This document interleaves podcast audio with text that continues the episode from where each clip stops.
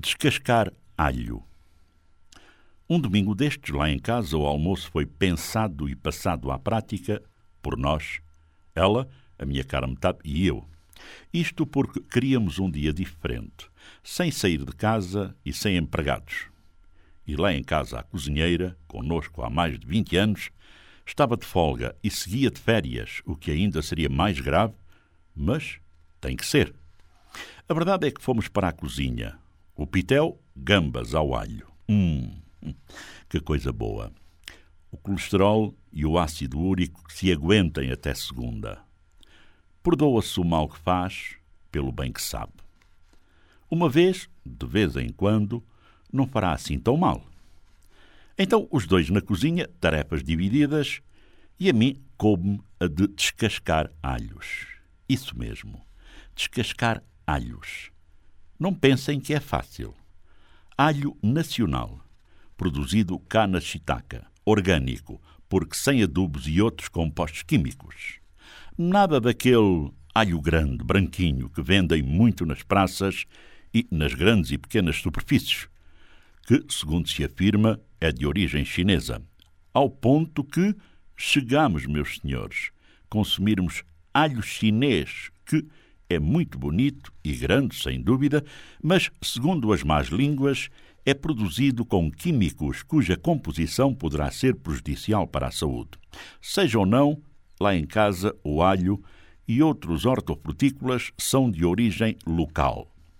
Raquíticos, porque sem compostos químicos, eles crescem a cerca de um dígito, ao passo que os dos outros, de origem chinesa, crescem a mais de dois ou três dígitos. Está como a economia, a nossa e a deles. Mas, voltando à vaca fria, como soe dizer-se, coube-me a mim a difícil tarefa de descascar alhos.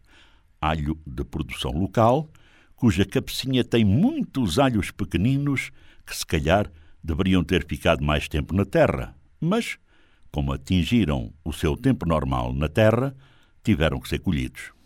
Então, descascar estes alhos, tentando aproveitar tudo ou quase tudo, é obra, meus amigos. Acreditem. A propósito, digam lá, muito rápido, três vezes seguidas: descascar alho, descascar alho, descascar alho.